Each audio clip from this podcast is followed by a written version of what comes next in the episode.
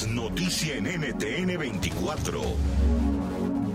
Además de afectar nuestra salud, el COVID-19 afecta nuestra cuenta bancaria. Por eso cada gobierno ha dispuesto de ayudas económicas para hacerle frente a esta crisis. Si usted está en Ecuador, tiene ingresos inferiores a 400 dólares mensuales y no recibe el bono de desarrollo humano, entonces podrá recibir el bono de protección familiar por 60 dólares durante los meses de abril y mayo.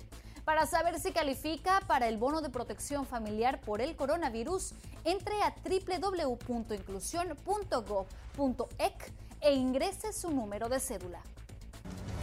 NTN 24, el canal internacional de noticias con información de interés para los hispanos en el mundo.